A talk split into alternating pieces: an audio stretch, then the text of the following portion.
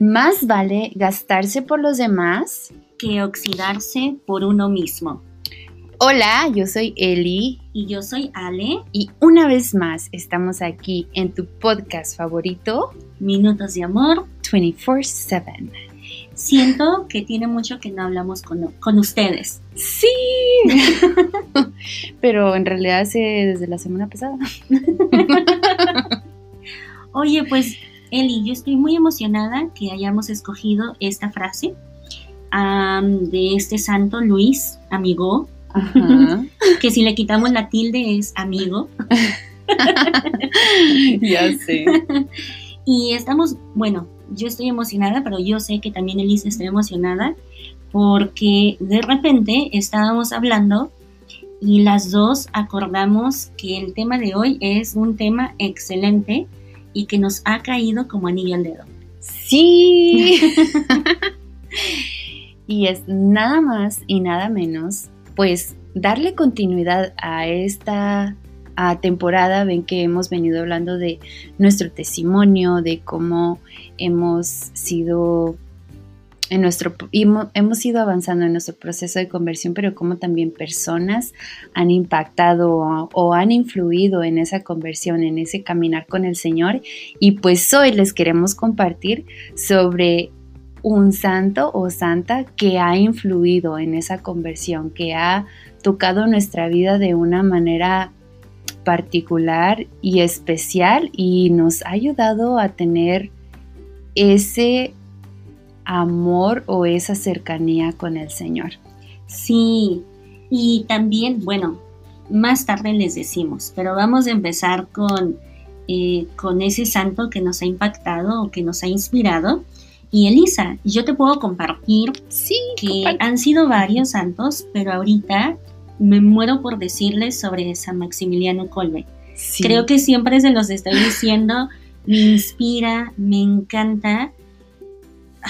No, es que no sé ni por dónde empezar, porque de verdad me emociono mucho, porque él, su manera de vivir la vida, la manera de haber valorado la dignidad de las personas con las que estuvo, encarcelado, encerrado, y cómo él inspiraba a los otros también con su manera de ser, su valentía cuando dijo, no, yo tomo ese lugar, y no les doy todos los detalles para que también ustedes vayan y aprendan un poquito más de él si es que no saben de él.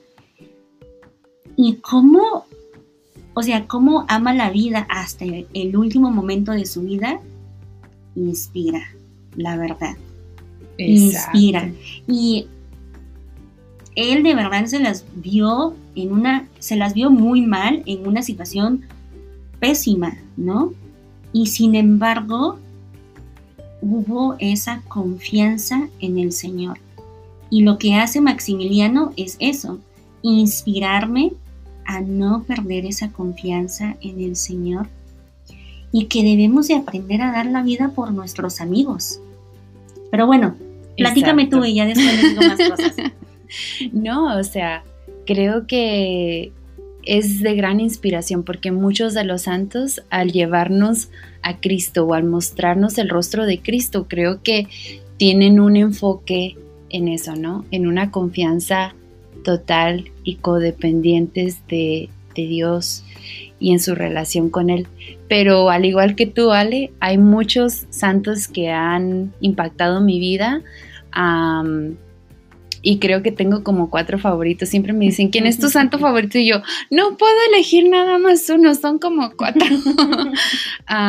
y yo creo que con el tiempo va a seguir aumentando, pero una de las mujeres que sí así, hasta en parte digo, me relaciono con ella a pesar de que yo no soy religiosa, pero es Santa Teresa de Ávila porque siento que mi proceso de conversión fue un poco similar en el aspecto de que tenía esa rebeldía con Dios, así como que, no, no, no, es que yo hago lo que yo quiero o yo sé mejor como cuáles son los planes para mi vida, así como que Dios, mira, yo te voy a plantear el plan que tenemos y luego ya tú nada más tienes que decir que sí, ¿no? Pero también de transformar su vida y darle el sí al Señor y de cierta manera la docilidad que tenía con el Señor después de, de pelear con él prácticamente y la, una de sus frases favoritas que siempre la tomo en cuenta es así como que nada te turbe, nada te falte, nada te espante, quien a Dios tiene, nada le falta. Y es así como esa seguridad de confianza, de despojarse de todo y confiarlo todo a Él. Y creo que, y pues que es una doctora, fue de las primeras doctoras de la iglesia, es así como que no, qué machín. Pero es realmente admirable como cuando uno surrender, ¿cómo se dice surrender? Cuando uno se entrega, cuando uno le entrega al Señor sus preocupaciones, Él toma cargo y Él provee.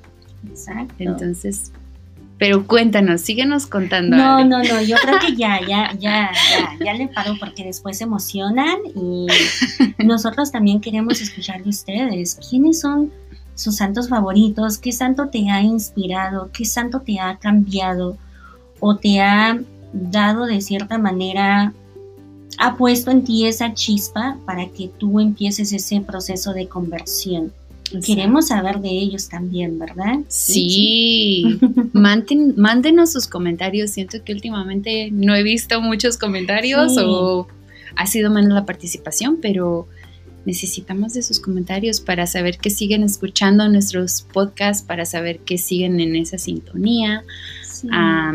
Y más que nada, para saber que se toman el tiempo de en realidad a meditar en lo que quizá les podemos sugerir de vez en vez y claro y también perdón es que me emociono Eli pero les queríamos compartir que nos gustaría decirles o invitarles a que a los santos no los vean nada más como eso como santos sino que los vean como un amigo o una amiga porque ellos pueden ser eso y Elisa les quiere platicar de una iniciativa por ahí.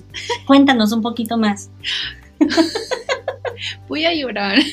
No, no llores. Es que me dio mucha emoción escucharlo porque siento que recientemente he estado leyendo un poco la vida de Santa Teresa Benedicta de la Cruz y no sé, me, me llena mucho porque ella también, al igual que yo, le gustaba su conversión la tuvo gracias a Teresa de Ávila, pero al ir más allá es también escuchar de un sacerdote este fin de semana que dice, ¿y tú sabías que tú le puedes pedir a un santo que te adopte como su amigo?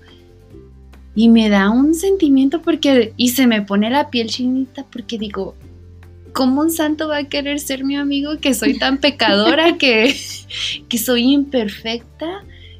Pero sí, o sea, tenemos ese privilegio. La iglesia nos ofrece ese privilegio de que al tener esa vida de oración o de que al tener ese deseo en nuestro corazón y comunicárselo, no sé, al santo de tu devoción, que te adopte como su amigo y luego tú tener esa intercesión, no sé, es así como súper bonito. Sí.